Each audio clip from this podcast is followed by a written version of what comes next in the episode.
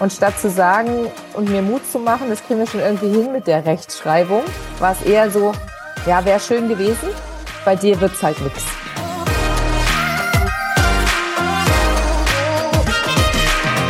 Herzlich willkommen zu dieser Folge deines Lieblingspodcasts Potenzial frei. Starke Leserechtschreibschwäche und Rechtschwäche. Danke, dass du so toll diesen Podcast zuhörst. Heute spreche ich mit Tanja oder besser habe ich schon oder ich hatte das ganz große Vergnügen, bin immer noch beeindruckt von dem Gespräch, weil es so eine Tiefe angenommen hat. Das ist schon ungewöhnlich. Und wenn man sich anhört, von welchen Glaubenssätzen sie umgeben war, als sie ein Kind war, ist es umso beeindruckender, wenn sie über ihren Weg berichtet. Und apropos, du musst an dich glauben.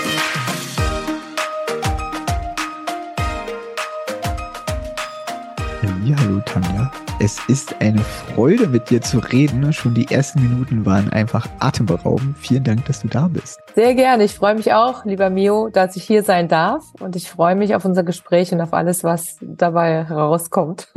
Welchen Tipp würdest du denn deinem jüngeren Ich mit auf den Weg geben? Dass alles gut wird. Dass wirklich das Vertrauen da sein darf, dass egal durch was für Täler ich gegangen bin, dass alles, alles gut wird und dass alles einen Sinn macht, den ich jetzt noch nicht verstehe. Mhm. Wann fiel denn auf, dass das bei dir ein bisschen anders läuft als erwartet? Das fiel sehr schnell auf in der Grundschule. Ich habe drei ältere Brüder und einer meiner Brüder war mit in derselben Grundschule, weil der nur elf Monate älter ist als ich. Und da fiel sehr schnell auf, dass ich Probleme damit habe, das, was ich höre, aufzuschreiben und dass ich Probleme damit habe, auch bestimmte Worte auszusprechen. Und das ist besonders aufgefallen ähm, im Diktat, also wenn es wirklich darum ging, um die Worte richtig zu schreiben und äh, sich an die ganzen Regeln zu halten, die es da nun mal gibt. Und da ist es besonders aufgefallen, weil ich in einem, in einem Ortsteil, in einem ganz speziellen Ortsteil von Wiesbaden groß geworden bin, wo Dialekt sehr groß geschrieben wurde.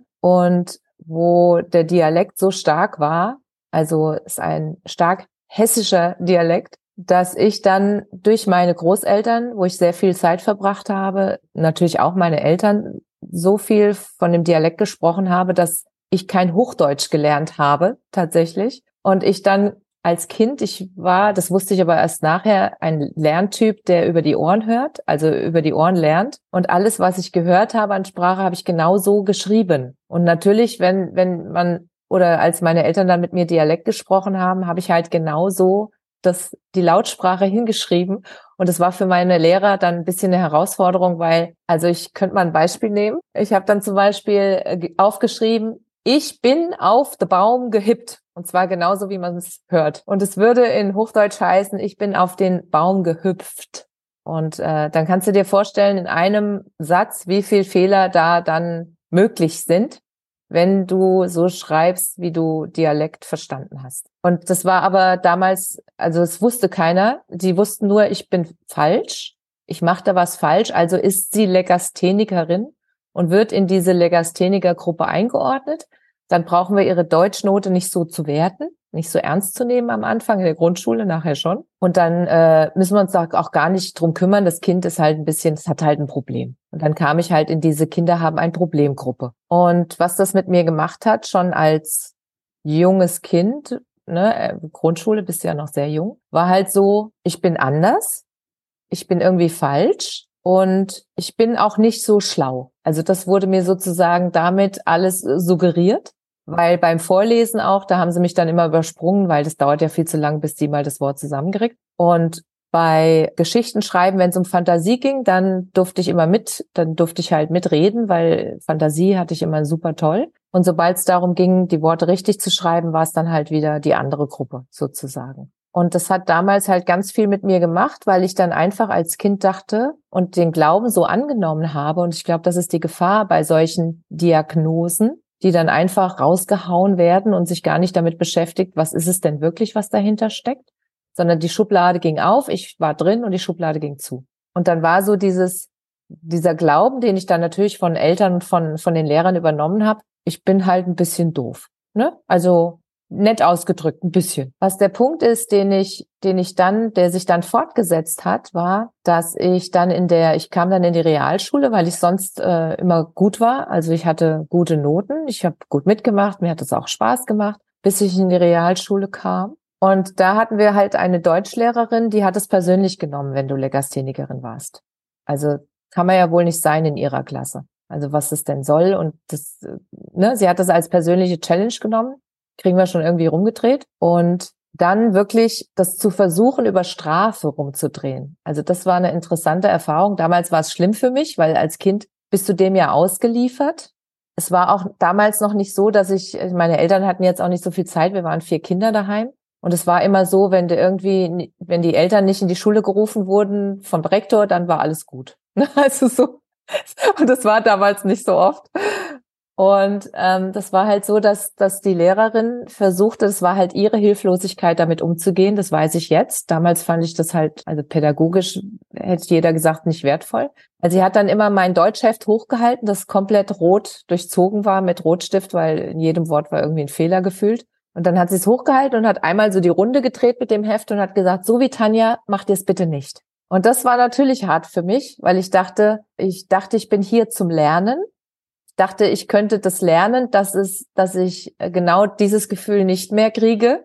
Dachte, ich könnte lernen, wie es denn geht und wie ich es richtig machen kann. Das Positive an all dem war, dass ich schon zu dieser Zeit, ich bin eine, also ich bin im Witter, ich bin im März geboren und ich bin ein sehr starkes Sternzeichen. Wer Witter kennt, weiß, wie Witter sein können. Und das hat mir tatsächlich den Arsch gerettet. Ich kann es nicht anders sagen, weil in mir ist was getriggert worden, so, weil dieses, du kannst das nicht. Und jedes Mal, wenn sie das gesagt hat, habe ich in mir gedacht, das wollen wir doch mal sehen. Es war wirklich immer dieser innere Revoluzer und das hat mich immer stärker gemacht.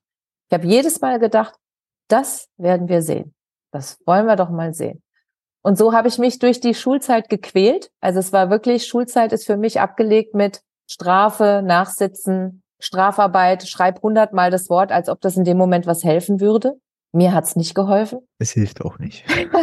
und äh, diese Dinge, diese, das, das, das war halt wirklich klar bis zum, ich habe keine Lust mehr in die Schule zu gehen. Gott sei Dank, muss ich sagen, hatte ich auch andere Lehrer, wo ich so einen Funken mitbekommen habe, dass es vielleicht nicht für alles gilt in meinem Leben. Dass es vielleicht doch nur Deutsch ist und dass es vielleicht Fächer gibt, in denen ich gut bin, weil ich habe dann zum Beispiel in Mathematik, ich habe es bis heute nicht verstanden, dass ich, dass es so war, nur es war halt so.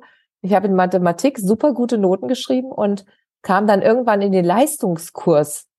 Und keiner hat es verstanden, insbesondere ich nicht. Und der Punkt, den ich da aber, was das mit mir gemacht hat, war, dass, ui, in einer Sache bin ich ja gut. Es scheint ja nicht überall zu sein. Und das hat mir Mut gegeben, dass ich es auch schaffe, in diesem Bereich mit irgendwas, ich wusste noch nicht mit was, ich wusste nicht wie. Ich dachte, die Lehrer äh, wissen es, das war nicht der Fall. Und ich, ich wusste irgendwie, kriege ich das noch? Irgendwie schaffe ich das noch? Ich hatte nur keine Ahnung wie. Nur dieses unterbewusste, ich bin nicht gut genug, das wurde damit immer wieder getriggert mit diesen, mit diesen schlechten Noten in Deutsch und mit diesem schlechten Vorbild sein für andere. Also da diente ich immer wirklich, ich war immer ein Vorbild im Sinne von damals war es halt das schlechte Vorbild. Gab es denn irgendjemand, der dich unterstützt hat in der Zeit? Gefühlt meine Freundinnen und die mich dann auch immer wieder bestärkt haben, ähm, auch wenn die Lehrer mich bloßgestellt haben vor der Klasse, haben die immer gesagt, ähm, also mich dann wieder aufgebaut, ne, dass sie ja trotzdem meine Freundin sind und bleiben und dass es damit nichts zu tun hat. Und dann war halt auch dieser innere Revoluzer, den ich immer mehr gemerkt habe, dass ich den sehr stark in mir habe, der gesagt hat, sobald du sagst, ich kann was nicht, dann zeige ich dir, dass ich es doch kann. Und der war wirklich sehr, sehr stark. Der hat mich auch immer hochgehalten, dass ich wusste, es kommt der Tag, der Tage, wo ich dir beweise, dass ich so viel besser bin, als du glaubst. Was, was so schade war, so im Nachhinein, weil das hat den Weg für mich ein bisschen hart gemacht, war, dass sie mir in der Zeit einreden wollten, was ich alles nicht werde und nicht kann. Zum Beispiel ich habe es immer geliebt, Geschichten zu schreiben. Ich, ich habe immer gern geschrieben, ich habe immer gern geredet. Und was sie dann gesagt haben, ist, wenn du so sprichst, das wird eh nix. Also da brauchst du an überhaupt nichts zu denken. Radiosprecher oder so kannst du vergessen mit dem Dialekt. Was sie dann auch gesagt haben, ist mit Schreiben, ja, du schreibst, du hast eine tolle Fantasie und mit der Rechtschreibung wird es mit Bücherschreiben, kannst du, also kannst du vergessen. Ne, also irgendwas in die Richtung, weil das, das haben sie schon gemerkt, dass ich da Talent habe, was meine Fantasie angeht. Und statt zu sagen und mir Mut zu machen, das kriegen wir schon irgendwie hin mit der Rechtschreibung, war es eher so, ja, wäre schön gewesen, bei dir wird's halt nix. Ne, ist, ist okay, nimm's einfach an, nimm's als gegeben und äh, ich habe den Glauben nie angenommen. Und das war die Stärke, dass ich das wirklich nie für wahr gehalten habe für mich, dass ich das nie lernen werden. Also, dass ich das nicht hinkriege. Das habe ich nie angenommen, Gott sei Dank, sage ich jetzt im Nachhinein. Das war auch das, was mich hochgehalten hat, weil in mir, ich weiß nicht, was es war, in mir war so eine Stimme, die gesagt hat, wir kriegen das schon hin. Irgendwann.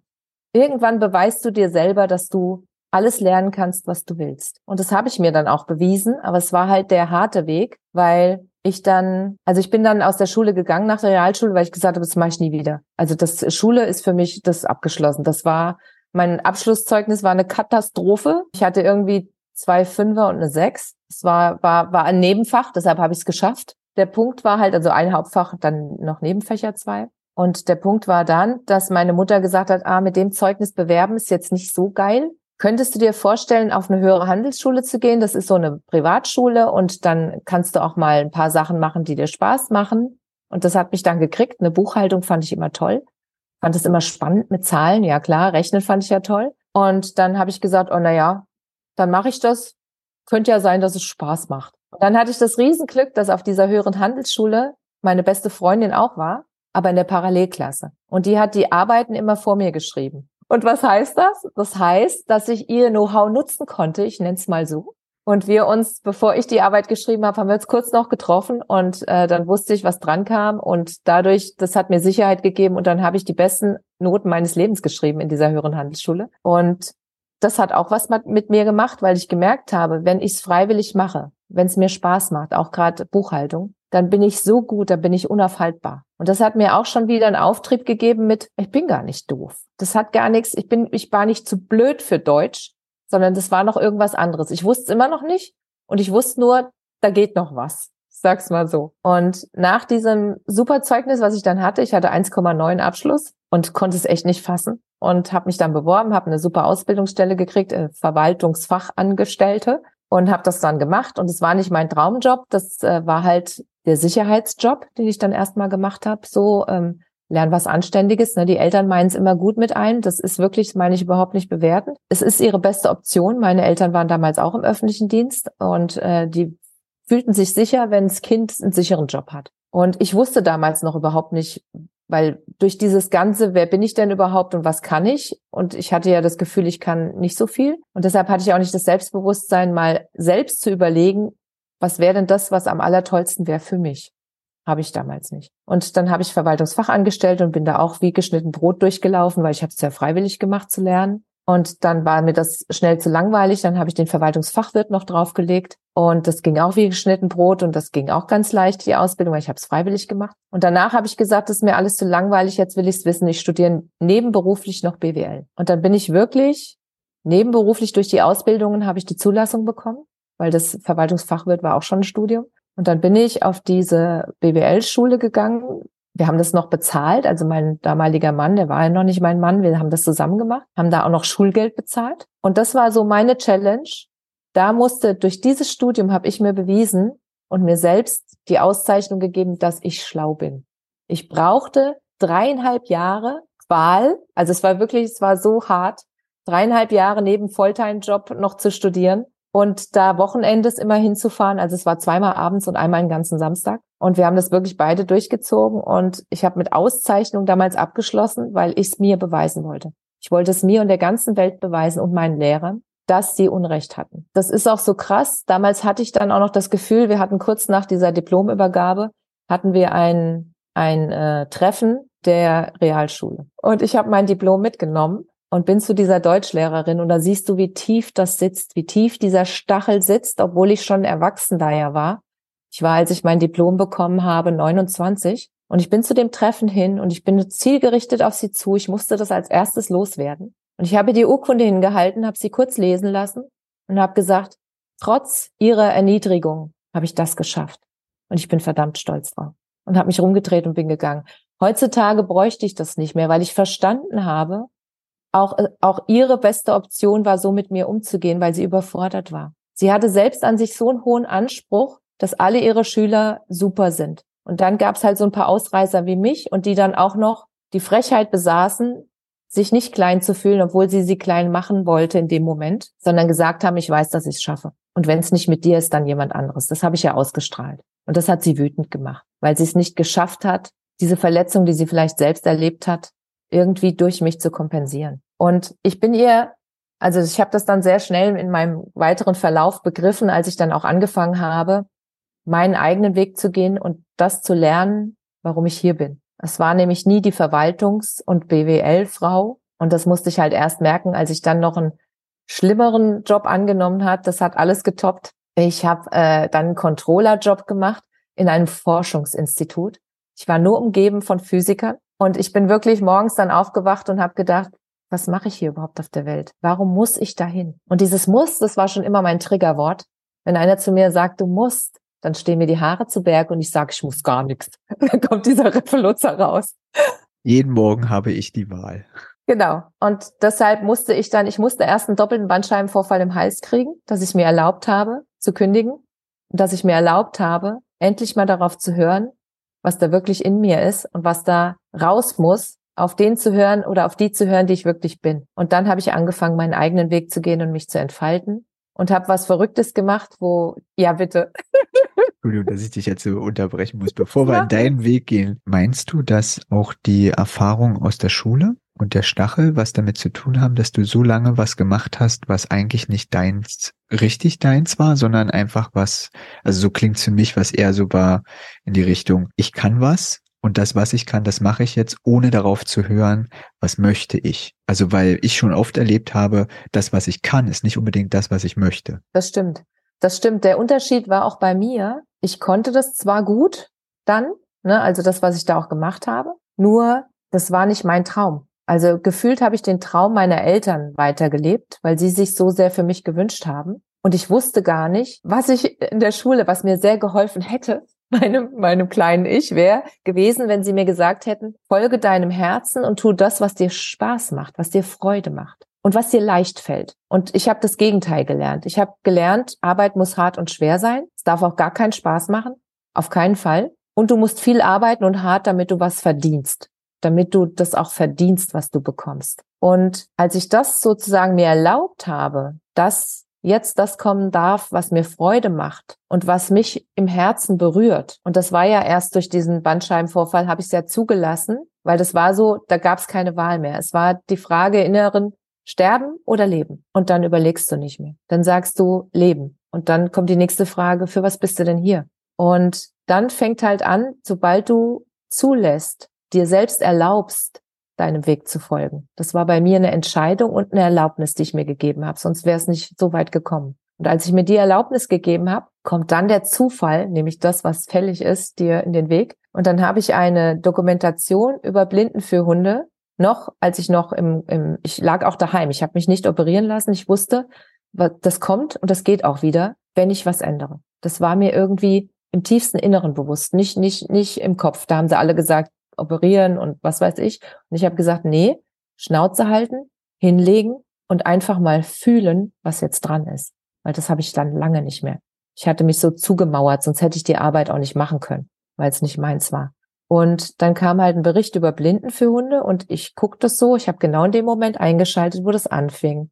Und der war super herzbetont, dieser Bericht. Der hat mich voll da gekriegt. Und weil er mich da berührt hat im Herzen, dann habe ich mich an meinen Traum erinnert dass ich schon als zehnjähriges Mädchen spannende Geschichten mit Hunden geschrieben habe. Und ich hatte immer eine extreme Anziehungskraft zu Hunden. Und ich hatte auch immer einen extremen Kontakt. Also auch wenn ich nie einen eigenen Hund bis dato hatte, habe ich gefühlt, was die fühlen. Das hört sich jetzt total crazy an. Ich konnte mich da sehr gut reinfühlen und ich hatte immer einen Draht. Das heißt, wenn ein Hund da war, war der immer bei mir. Und an diese, an diesen sozusagen Samen, der schon in der Kindheit da war. Und davon bin ich mittlerweile überzeugt und das kriege ich bei ganz vielen mit, dass der, das war schon da. Und dann habe ich es begraben unter sozusagen begrab mal den Traum. Hundetrainer ist ja ist ja kein anständiger Beruf, da kannst du auch kein Geld mit verdienen und äh, ne, da machst du dich dreckig und bist in der Natur, jetzt lass das mal. Dass das nur begraben war. Und das wurde wieder ausgegraben durch diesen Bericht. Und da ich in dem Zustand war, wo ich gerade war, nämlich erstmal nichts können und nur gucken und zuhören, ist dieser Samen aufgegangen. Und als ich gemerkt habe, dass der aufblüht, gab es für mich keinen Kompromiss mehr. Und es war klar, in mir war es klar, dass ich das kann, obwohl ich noch nie einen Hund hatte. Und dann habe ich das Verrückteste gemacht ever. Ich habe mich informiert, ich habe die Bücher gelesen, die es damals gibt. Innerhalb von einer Nacht habe ich alle Bücher gelesen, weil ich so on fire war, weil ich das erste Mal in meinem Leben das Gefühl hatte, ich habe da was gefunden, was ich bin. Und mein Rücken ist mit der Entscheidung geheilt. Also es war irgendwie drei Wochen, da war ich vollständig wiederhergestellt, weil ich entschieden habe, dass ich den anderen Weg nicht mehr gehe und dass ich jetzt Blinden für Hund Ausbilderin werde. Und das Umfeld um mich herum hat gedacht, jetzt ist sie irre geworden. Die haben gedacht, die Medikamente haben irgendwas mit ihrem Gehirn gemacht. Sie denkt jetzt, sie kann diesen Job, wo sie so viel Geld verdient und so sicher ist. Das war, ich war unkündbar. Wie kann sie diesen Job hinschmeißen für so einen Traum, für so, für so eine Idee von, oh, sie wird jetzt Hundetrainerin, hat aber noch nie einen Hund ausgebildet und dann gleich Blinden für Hunde. Ich hatte diese, diese Gewissheit, die war so stark, dass ich den Mut hatte, es umzusetzen. Und habe dann gemeinsam mit meinem Mann, weil er war auch super unglücklich in seinem Beruf, das war da ein sehr guter Punkt, weil er wusste auch, was ich mir in den Kopf setze. Er kannte mich schon, schon ein bisschen länger. Das zieht die durch. Und dann habe ich wirklich innerhalb von einem Jahr gelernt, Blinden für Hunde auszubilden, also die höchste Form der Hundeausbildung. Innerhalb von einem Jahr konnte ich das, habe meine eigene Schule aufgemacht und habe 20 Jahre lang sehr erfolgreich Blinden für Hunde ausgebildet. Und in der Zeit war ich, also bin ich Buchautorin geworden. Das heißt, ich habe Bücher drüber geschrieben. Ich bin ins Fernsehen gegangen. Ich bin ins Radio gegangen. Ich habe alle Sachen, wo sie gesagt haben, das wirst du niemals tun, gemacht. Ja, wir hatten ja kurz vorher schon drüber gesprochen. Es ist einfach dieses, wenn man sich erlaubt und sich nicht begrenzen lässt, sondern einfach macht, funktioniert ziemlich viel. Genau. Und das war ja nur der Anfang. Das war nur der Anfang, weil nach 20 Jahren Blinden für Hund Ausbildung habe ich dann wieder gemerkt, hier stimmt wieder was nicht. Ich habe gemerkt, dass dieses Dressieren der Hunde, dieses Abrichten, weil das ist ein Abrichten, es geht nicht anders, wenn die für einen Blinden arbeiten müssen. Und dann haben wir dieses Müssen wieder.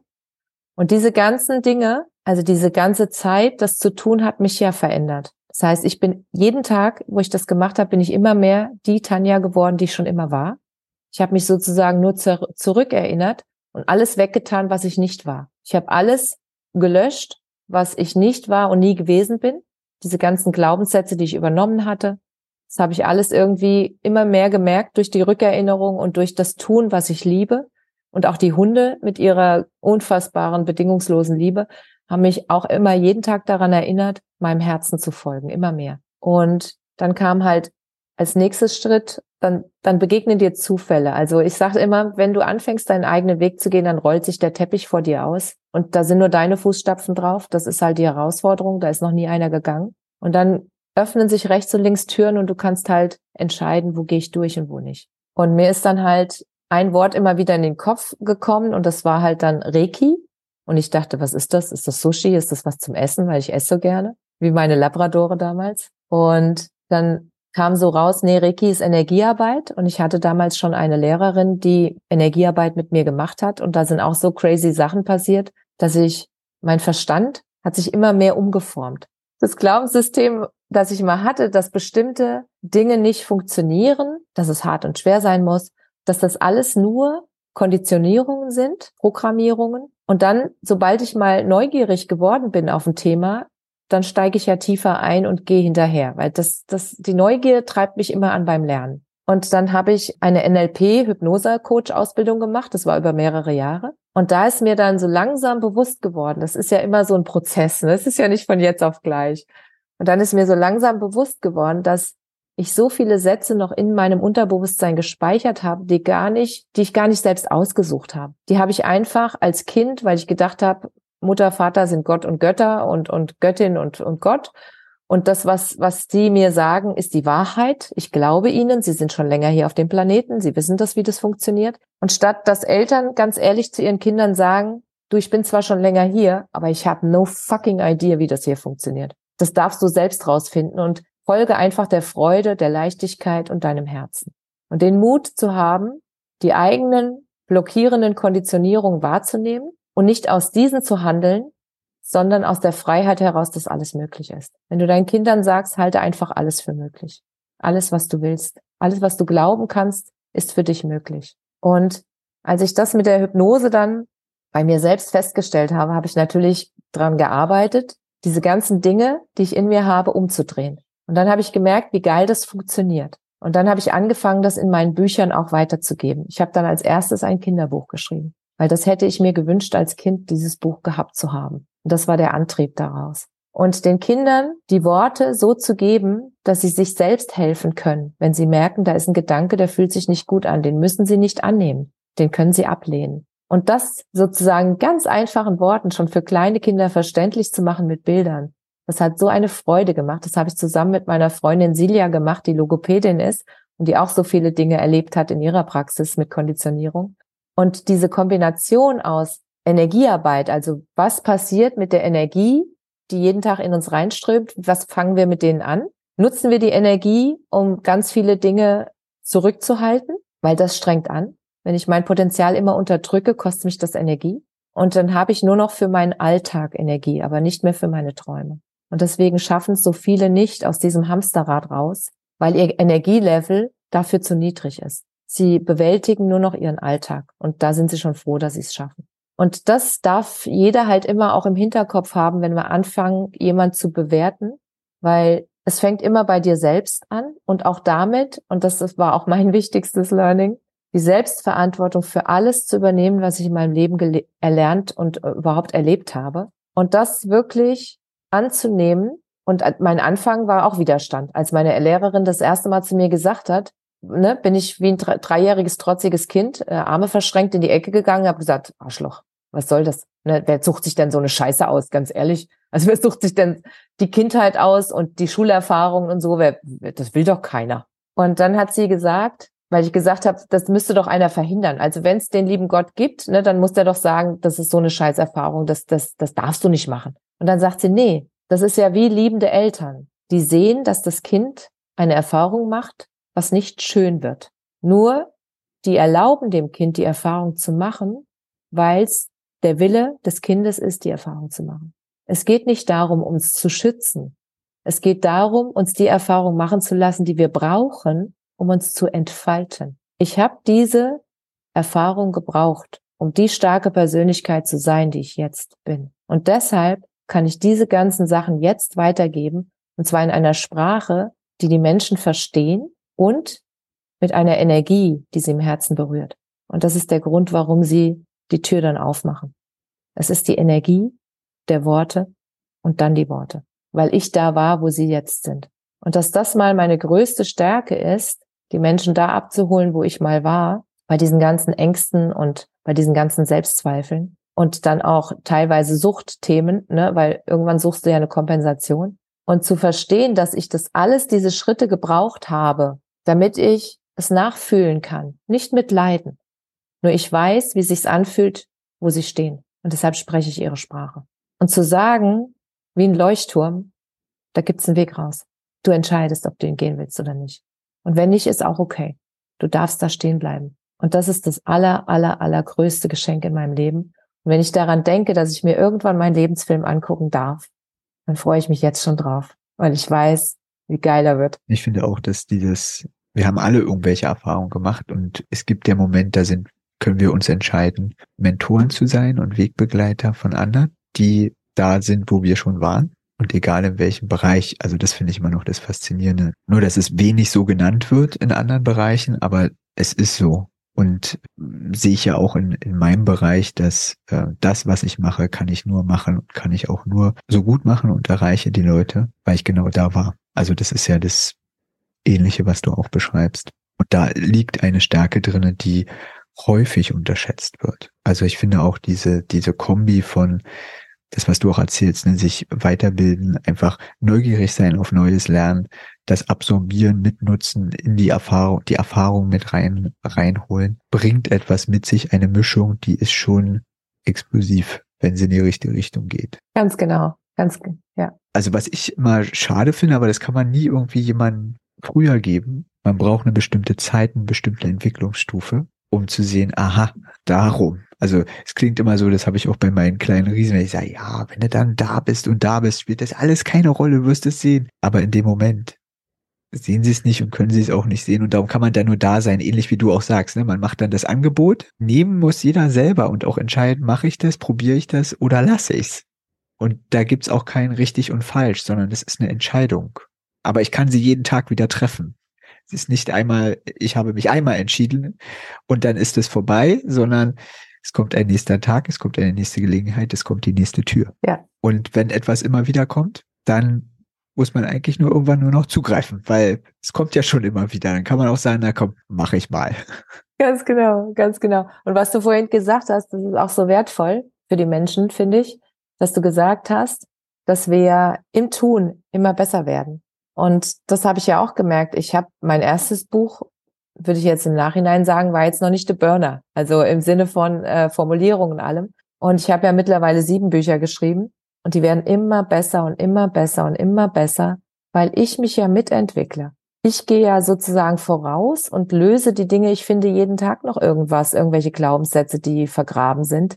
Und äh, das Verrückte ist auch, dass meine gesamte Ernährung hat sich umgestellt, weil ich habe mich so ernährt, wie ich es von meinen Ahnen gewohnt war. Und das ist überhaupt keine Bewertung, sondern das ist einfach nur so, ich war es gewohnt, so zu essen. Es war eine Gewohnheit. Eine sehr lange eingeübte Gewohnheit. Und irgendwann habe ich dann angefangen, mich zu fragen, was ich denn wirklich gerne essen möchte und was mir gut tut. Und dann hat sich meine Ernährung komplett umgestellt.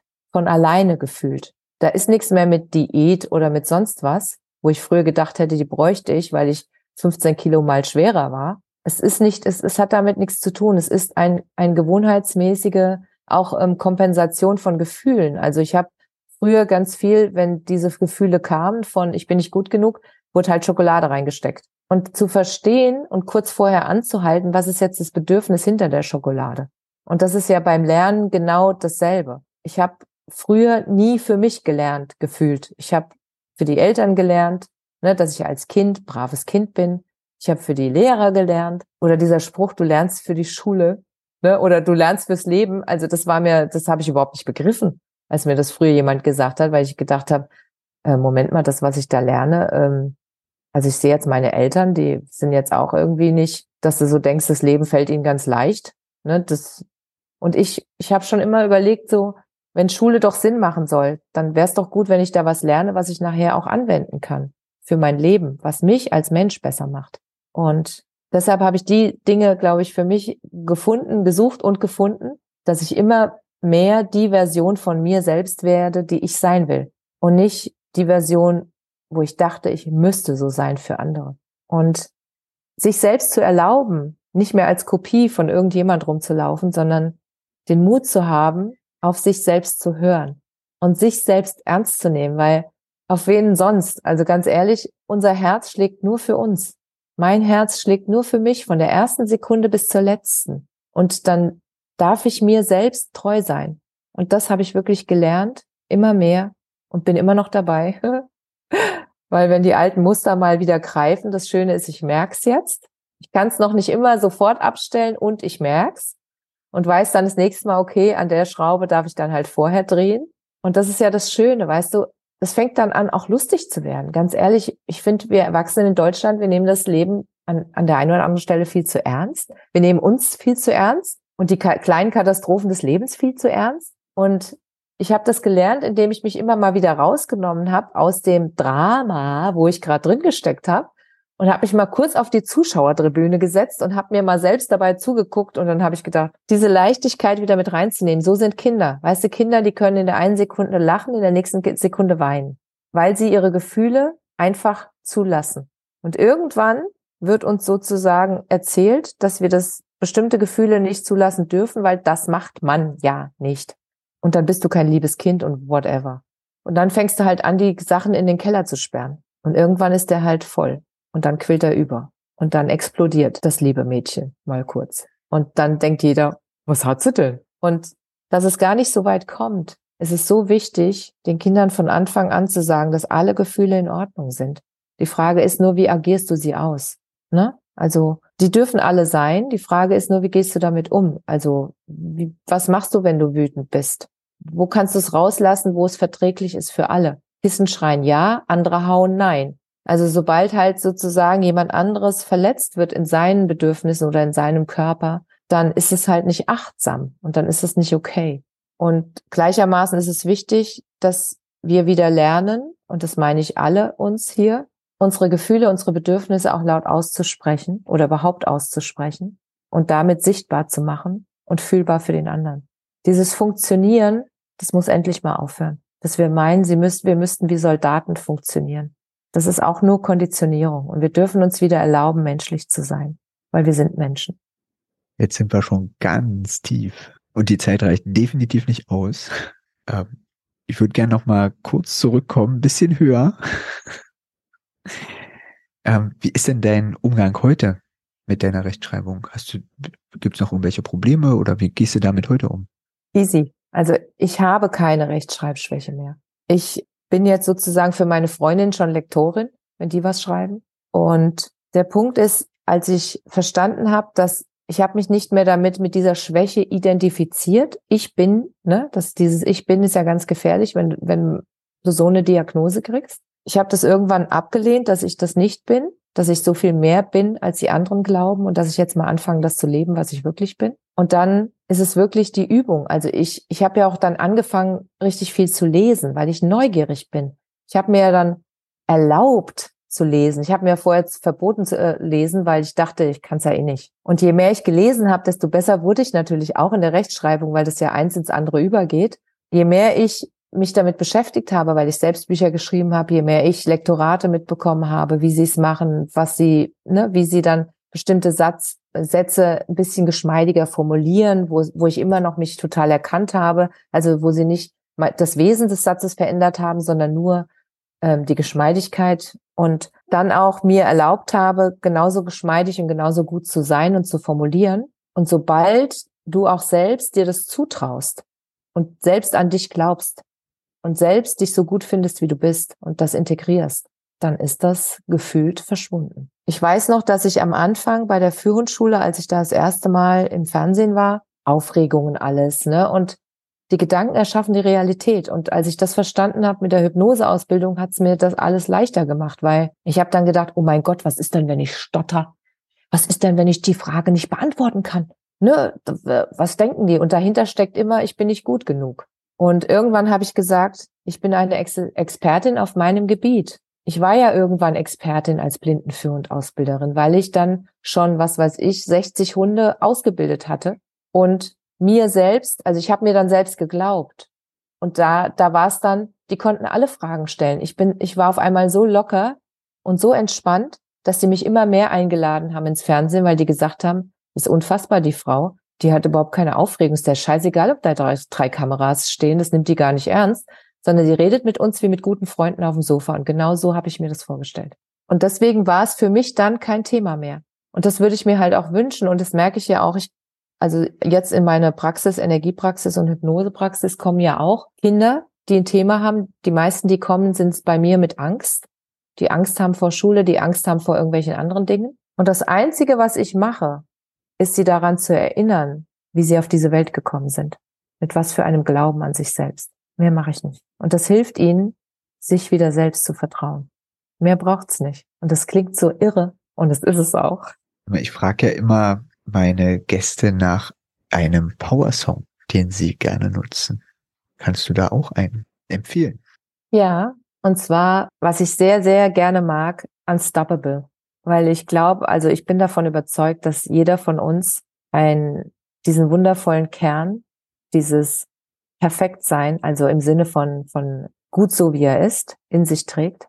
Und dass jeder, dass es einen Grund gibt, warum du, ich, alle, warum wir alle hier sind. Und es gibt für mich nichts mehr Schöneres, als diesen Samen zu finden, zu gießen und die Menschen zu unterstützen, wieder an sich selbst zu glauben.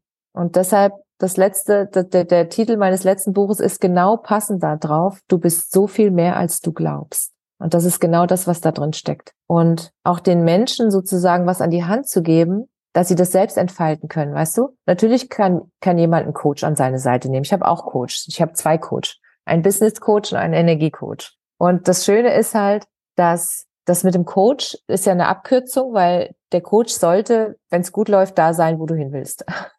Dann macht Sinn, dass du ihn hast. Und deshalb ist es dann eine Abkürzung. Und wenn, es gibt ja auch Menschen, die setzen Bücher einfach um. Also die lesen die nicht nur, sondern die arbeiten damit sehr tief und kommen dann an denselben Punkt, wo andere hinkommen mit Coach. Und ich sage, das ist völlig in Ordnung und das ist gut so und dafür hat jedes Buch auch seine Berechtigung.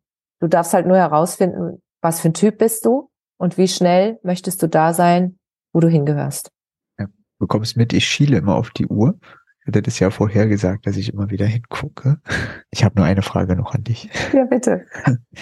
Welches Lebensmotto begleitet dich denn oder welche Aussage hilft dir? Ich bin alles, was ich glaube. Und ich kann alles lernen, was ich lernen will.